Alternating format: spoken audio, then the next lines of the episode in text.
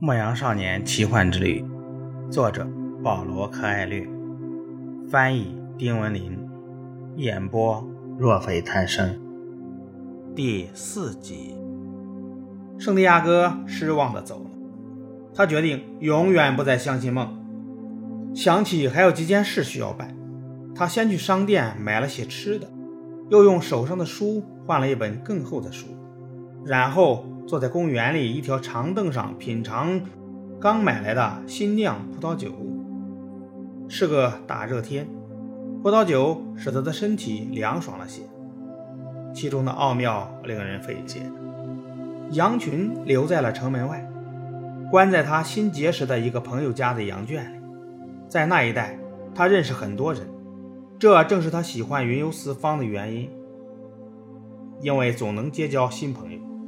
而且不比天天跟他们低头不见抬头见。当总是面对同样的面孔，像在神学院里那样，就会渐渐让那些人成为生活的一部分。而由于他们是你生活的一部分，当然就想改变你的生活。如果你不像他们所期望的那样，他们就会不高兴。因为对于该怎样生活，所有人都有固定的观念，但是。他们对自己该怎样生活却一头雾水，就像那个给人解梦却不会把梦变成现实的老妇人。他决定等日头落一落，再领着羊群继续赶路。再过三天，他就能见到那个女孩了。他开始阅读那本从塔利法的神父手上换来的书。这是一本很厚的书，开卷第一页讲的是一场葬礼。人物的名字十分复杂，男孩想：倘若有一天我写书，就只写一个人物，好让读者不必费心去记人名。他渐渐将精力集中在读书上。这书读起来很舒服，因为讲的是一场在冰天雪地里举行的葬礼。虽然坐在烈日下，竟也感到有些凉意。这时，一位老人在男孩身旁坐下来。开口与他搭讪。那些人在做什么？老人用手指着广场上的人问道：“在工作。”男孩冷淡地回答，装作专心读书的样子。实际上，他脑子里想的是如何在那商人的女儿面前剪羊毛，好让他亲眼目睹自己有多么能干。这情景他想象过若干次了，每次都是他向女孩解释剪羊毛。要从羊屁股往前剪，女孩听了佩服的要命。他还准备了好几个有趣的故事，好在剪羊毛的时候讲给女孩听。大部分故事都是从书上读来的，不过他讲起来仿佛都是亲身经历。反正他不会知道真相，因为他不识字。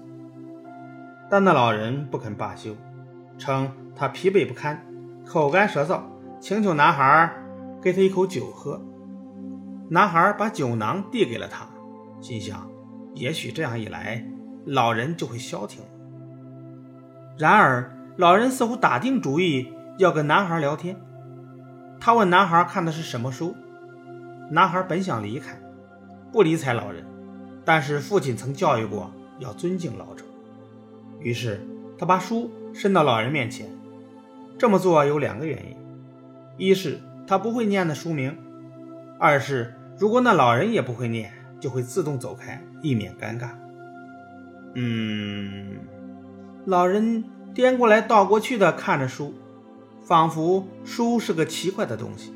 然后他说：“这是本很重要的书，但是读起来很乏味。”男孩有点惊讶，老人也识字，而且读过这本书。如果书真像他说的那样乏味，拿去换另外一本还来得及。老者接着说道：“这本书和几乎所有的书一样，讲的是同一个道理：人们无法选择自己的命运。他要使大家相信这个世上最大的谎言。什么是世上最大的谎言？”男孩吃惊地问道。在人生的某个时候，我们失去了对自己生活的掌控，命运主宰了我们的人生。这就是世上最大的谎言。这种事没发生在我身上，男孩说道。别人希望我成为神父，而我决定当个牧羊人。这样最好，老人说，因为你喜欢云游四方。他竟猜透了我的心思，男孩想。老人翻阅着那本厚厚的书，丝毫没有归还的意思。男孩注意到他的衣着有点奇怪，像个阿拉伯人。这种情况在本地并不罕见。塔里法距离非洲只有几个小时的路程，去那里只需乘船渡过狭窄的海峡。城里经常出现阿拉伯人，他们来这里购物，每天做好几次奇怪的祷告。先生是哪里人？我是许多地方的人。没有人能够是许多地方的人，男孩说道。我是牧羊人，到过许多地方，但是我只属于一个地方。那是一座古城堡附近的小镇，我就出生在那里。那么可以说我出生在撒冷。男孩不知道撒冷是哪儿，但是他不想寻根究底，以免因无知而丢脸。他望着广场，待了片刻，人们来来往往，行色匆匆，似乎都非常忙碌。现在撒冷怎么样？男孩问道，试图套出点线索。跟往常一样。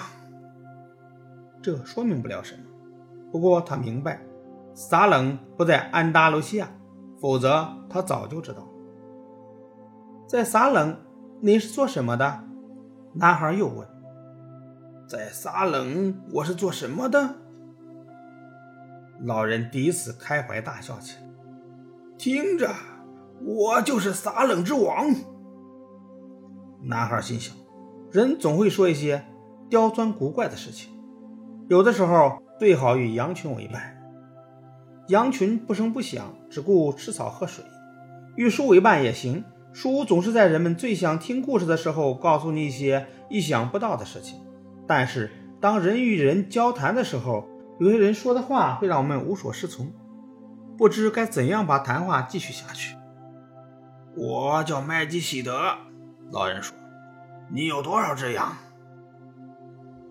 不多不少，男孩回答说：“看来老人很想了解他的生活。”那么我们就面临一个问题：既然你认为你已经有足够的羊，我可就没法帮你了。男孩生气了，他并未请求帮助，反而是老人主动跟他搭讪，跟他要酒喝。还翻看他的书，请把书还给我，他说道：“我得去找我的羊群，然后继续赶路。”你把十分之一的羊送给我，我就告诉你怎样找到宝藏。”老人说道。男孩又想起了那个梦，突然之间，一切都明朗起来。老妇人没收取任何报酬，但这个老人却想用一个子虚乌有的承诺。从他这儿弄走更多的钱，说不定他就是那个老妇人的丈夫，大概也是个吉普赛人。然而，未等男孩开口，那老人便俯身拿起一根木棍，开始在沙土地上写字。当他俯下身去的时候，怀里有个东西闪烁了一下，发出的光芒如此强烈，晃得男孩睁不开眼。但老人。迅速用披风遮盖了那个耀眼的东西，动作之快，像他这把年纪的平常人绝对做不出来。男孩的视觉恢复了正常，能够渐渐看清老人所写的字。在这座小城市中心广场的沙土地上，他看到了自己父亲和母亲的名字，看到了自己走过的人生路，童年时期的嬉戏玩耍，神学院里的寒夜青灯。看到了那个女孩的名字，这是他原先不知道的。他还看到一些他从未对任何人讲起过的事情，比如有一次偷了父亲的枪出去打梅花鹿，还有他第一次独自一人的性体验。